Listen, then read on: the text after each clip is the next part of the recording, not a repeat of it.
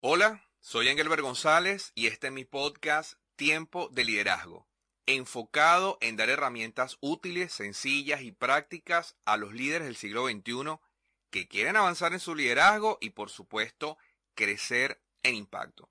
Estoy comprometido con añadir valor a tu vida y a tu desarrollo integral como persona y como líder. No importa si sos líder empresarial, de un equipo deportivo, en la universidad o si solo quieres aprender sobre esta apasionante disciplina. En este podcast tienes un espacio y tu verdadero tiempo de liderazgo. Estamos en la temporada 2 de este podcast, en el cuarto episodio. Venimos desarrollando los principios para iniciar tu liderazgo. En el episodio anterior hablé sobre la visión, sobre la perseverancia y sobre los objetivos del líder. En este episodio número 4 estaré hablando sobre las fortalezas y debilidades, la importancia de reconocer estos aspectos en tu vida. Por ello he titulado este episodio número 4 Reconociéndote, siendo honesto en tu liderazgo. Quiero que sepas que no es un tema fácil, pero es sumamente necesario si querés estar comprometido con tu liderazgo. Así que iniciemos nuestro viaje de hoy. Bienvenidos a Tiempo de Liderazgo, el podcast para líderes que desafiará tus límites.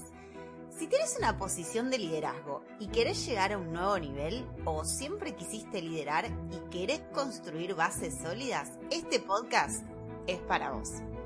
De la mano de Engelbert González, coach y mentor de líderes de excelencia con más de 30 años de experiencia en el mundo empresarial, vas a aprender cómo hacer de tu liderazgo una virtud, un estilo de vida. Este episodio va a ser un granito de arena para tu formación y desarrollo. Así que bienvenidos a Tiempo de Liderazgo. Recientemente hablaba con un coachee en uno de mis procesos de coaching empresarial durante este primer trimestre de 2023. Él en la conversación me comentaba que asumía automáticamente que un líder, aunque fuera su amigo, debía demostrar tener control sobre lo que decía, sobre lo que expresaba y la manera en cómo lo hacía, porque debía ser consciente de que podía afectar a otros, sobre todo porque era un líder. Esta afirmación es generalizada y automática.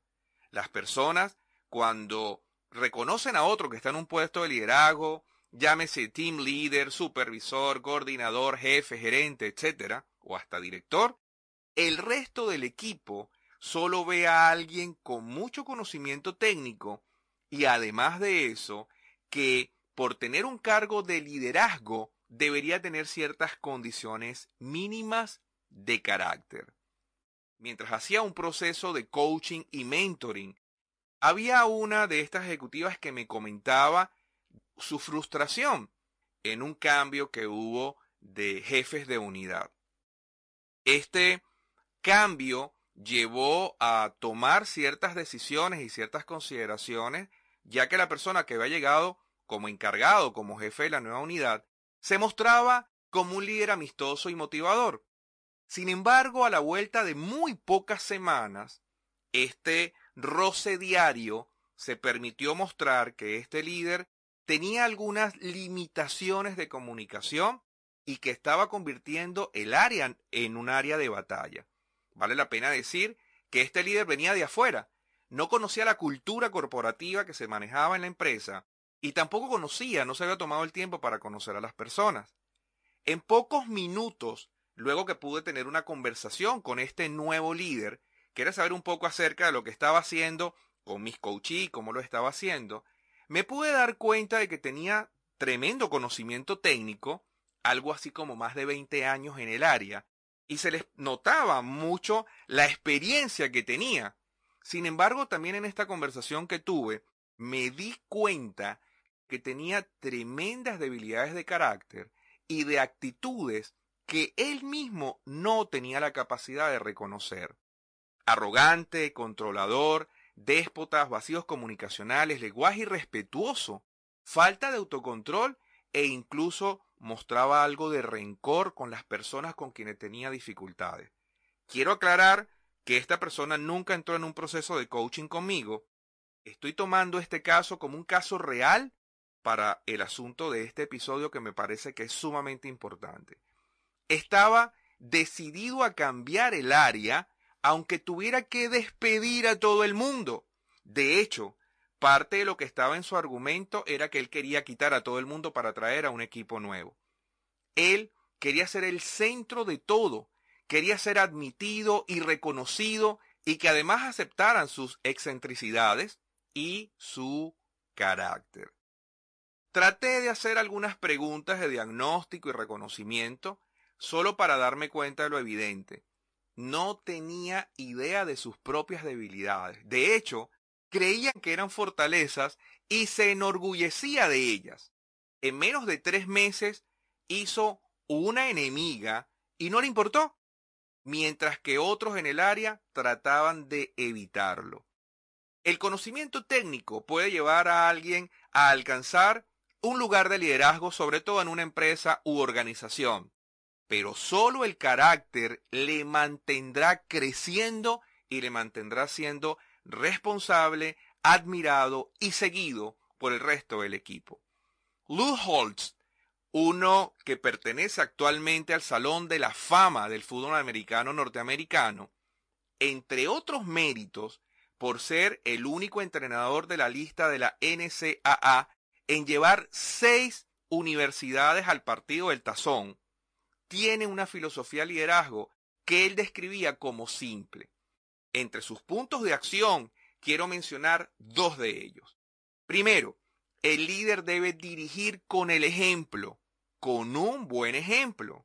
Segundo, no se puede comprometer los valores esenciales, o sea, el equipo y el líder deben tener valores básicos fundamentales sobre los que se construye el éxito. Quiero andar más sobre estos dos puntos comparados con el jefe de quien estaba hablando hace unos minutos atrás. Cuando se levanta a un líder dentro de una organización, o bien que se contrate desde afuera o que nazca dentro del propio equipo interno en la empresa, el equipo espera que sea inspirador, que esa inspiración provenga del ejemplo, del buen ejemplo. Las empresas deben tener valores establecidos. Antes de contratar a alguien externo para una función de liderazgo, primero la empresa debe asegurarse que este prospecto aprecie y decida ceñirse a los valores corporativos, porque si no es así, entonces no debería ser contratado. Por ejemplo, el valor del respeto, la tolerancia o la comunicación asertiva.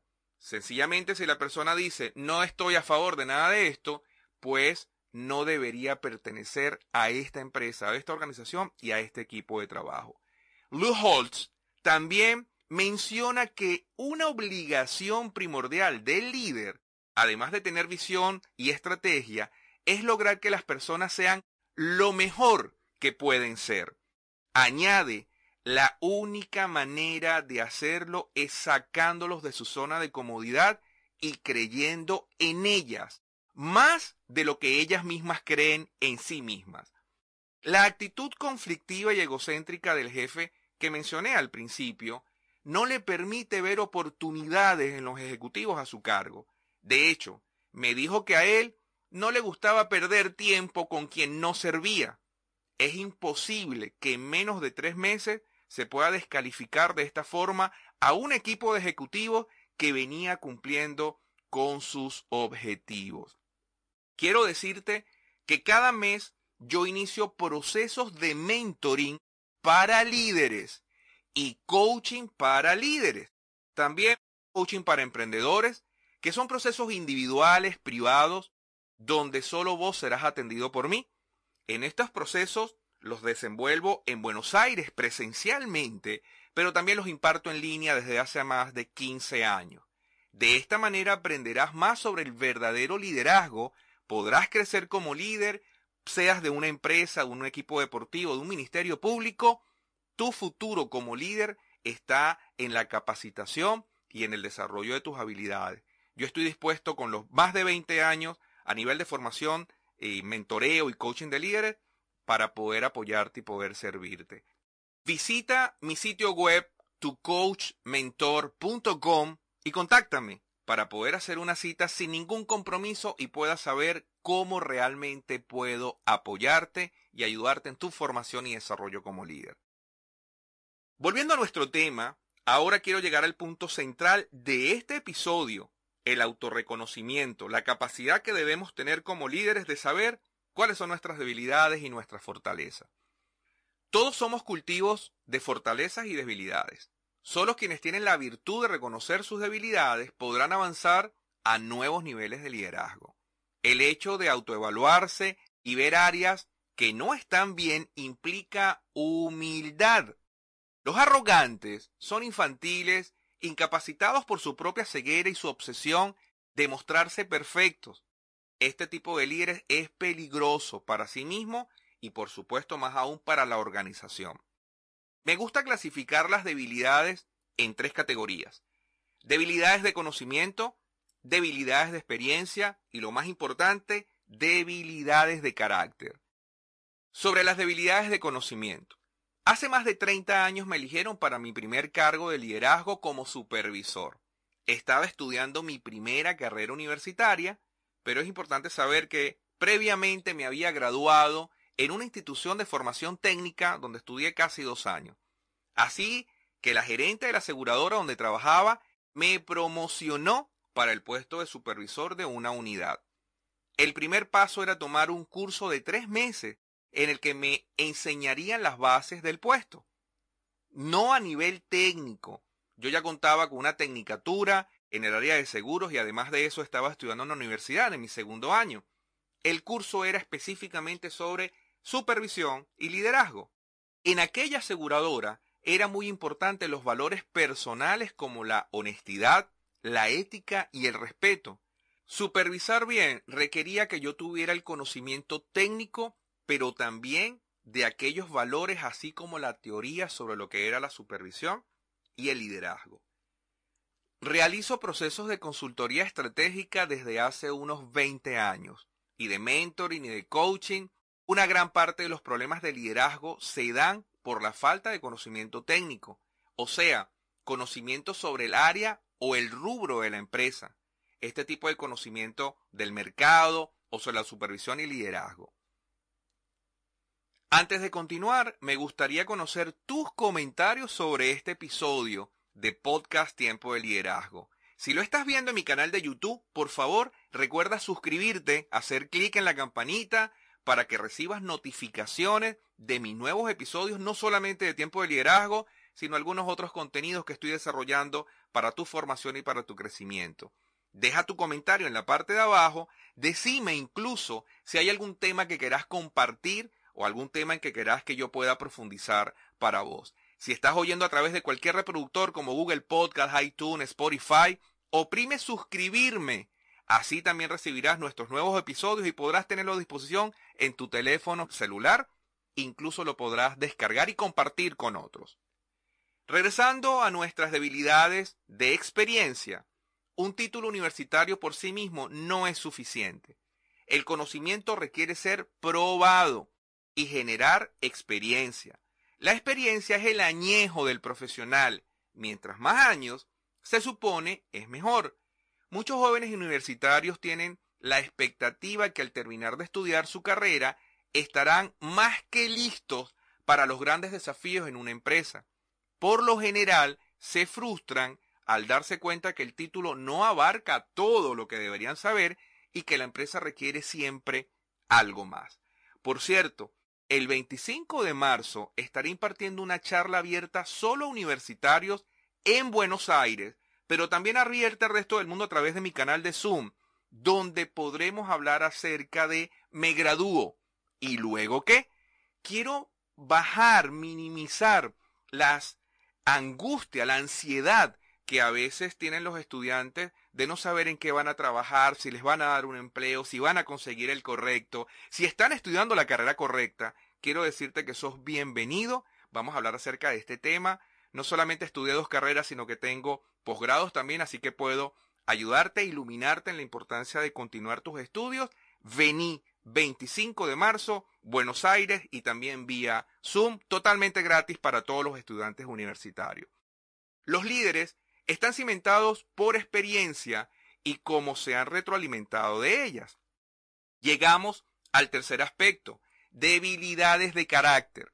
En los próximos episodios profundizaré más sobre esto, pero en este episodio en particular quiero mencionar que la falta de carácter o un carácter débil te hará fracasar en tu intento de liderar.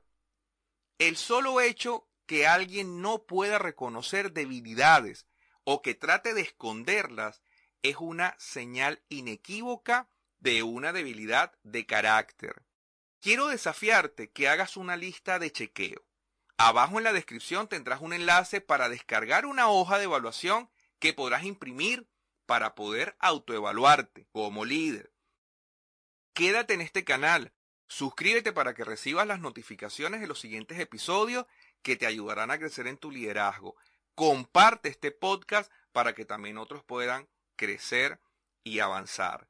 Si te has identificado con este episodio, tal vez con el líder que no supo ser oportuno, tal vez con el ejecutivo que se sintió incómodo por un líder que no sabía respetar y que no sabía dirigir adecuadamente, probablemente vos digas, no estoy tan claro de cuáles son mis debilidades o mis fortalezas, quiero decirte que hay manera de saberlo y de reconocerlo.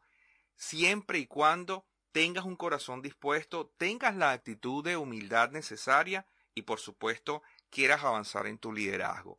Mi recomendación es que sigas adelante, que no te ocultes, que no te escondas, que no te tapes los ojos, sino que puedas abrirlos y estar atento en los próximos desafíos para que puedas crecer y puedas ser mejor. Tengo como filosofía de vida la excelencia y creo particularmente que los líderes tenemos una gran responsabilidad no solamente de ser mejores, sino además de ser ejemplos de las nuevas generaciones. Aquellos que no saben o no reconocen lo que es el liderazgo no pueden valorar la importancia de ser líderes de excelencia. Por eso, a través de este canal y a través de mi experiencia y mis expectativas para poderte ayudar, yo formo líderes de excelencia. El mentoring el coaching son dos procesos similares, pero no son lo mismo. He aplicado ambas herramientas por muchos años a líderes en varios lugares del mundo. Están disponibles para vos también. Aprovecha esta oportunidad de aplicar un proceso individual y privado en el que podrás mejorar como líder. Solo tienes que contactarme acá en los comentarios o a través de mi página web engelbergonzalez.com en la que tendrás acceso a contactarme de una manera sencilla. Quiero terminar el episodio dándote algunas recomendaciones prácticas y útiles para poder avanzar como líder. Ciertamente en el mundo nos obliga a ser muy pragmáticos, a tomar decisiones muchas veces apresuradas y sin tener los fundamentos. Muchos emprendedores y empresarios han iniciado sus empresas y sus emprendimientos sin mucho conocimiento sobre el tema del liderazgo, de la gerencia o de la dirección estratégica. Sin embargo, en el camino, el despedir personas, el personal que se retira porque se agota, se cansa, son muestras de que algo no estamos haciendo totalmente bien dentro de las organizaciones. Yo te invito a que puedas utilizar el material de apoyo que podés encontrar acá abajo en el enlace, que puedas hacer una evaluación de las principales áreas tuyas como líder, pero además que puedas comenzar una etapa de meditación, de preparación para iniciar un proceso transformacional en tu vida. Primero, necesitas escribir, necesitas reconocer tus debilidades y también tus fortalezas. No quiero que te centres solamente en fortalezas y que esto te llene de orgullo, tampoco quiero que te llene solamente de debilidades y que no logres ver cuáles capacidades tienes. Los líderes maduros, los líderes de excelencia, son capaces de reconocer sus virtudes y sus fortalezas teniendo mucha humildad. Los líderes, por lo contrario, inseguros e inmaduros, no importa cuántas debilidades puedan tener, siempre van a creer que todo está saliendo de una manera perfecta. En tu caso, quiero que puedas enfocarte entonces primero en poder llenar la encuesta, el material de apoyo, para que puedas reconocer un poco tus áreas fuertes y tus áreas débiles. Segundo, que después de un proceso de meditación acerca de quién querés ser, a dónde querés llegar en tu liderazgo, puedas anotar tu visión, tus metas y tus objetivos personales. Tercero, te voy a recomendar que busques a un mentor, que busques a una persona cercana en quien puedas depositar tu confianza y le puedas preguntar cuáles son las áreas fuertes y las áreas débiles como líder. Yo te recomendaría abiertamente que pudieras hablar con tu equipo de trabajo, pudieras preguntarle a las personas de tu equipo qué creen que vos podás mejorar, qué creen ellos que vos podás crecer, otorgar, dar, evaluar, conferir, compartir con cada uno de los miembros del equipo de trabajo. Si tienes la suficiente confianza con cada uno de ellos, de seguro ellos podrán abrirse y decirte qué cosas puedes trabajar y qué cosas deberías poder enfocarte para ser un mejor líder.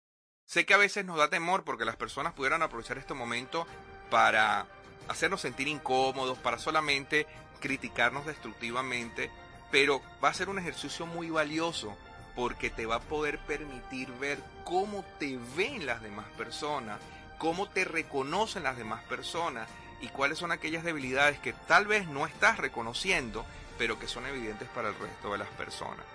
Esto es un ejercicio que es fuerte, pero que de seguro te va a ayudar a crecer como líder. Soy Engelbert González y este es mi podcast Tiempo de Liderazgo. Este podcast es grabado en video y audio. Podés oír y ver todos los episodios a través de mi canal de YouTube Engelbert González Líder, a través de mi web engelbertgonzalez.com o también a través de los reproductores preferidos como Google Podcast, iTunes, Spotify y otros más. Cada mes inicio procesos de coaching y de mentoring donde atiendo pequeños grupos y también individualmente y la información de todo esto la podrás ver en mi sitio tucoachmentor.com. Nos vemos la próxima semana con un nuevo episodio de Tiempo de Liderazgo.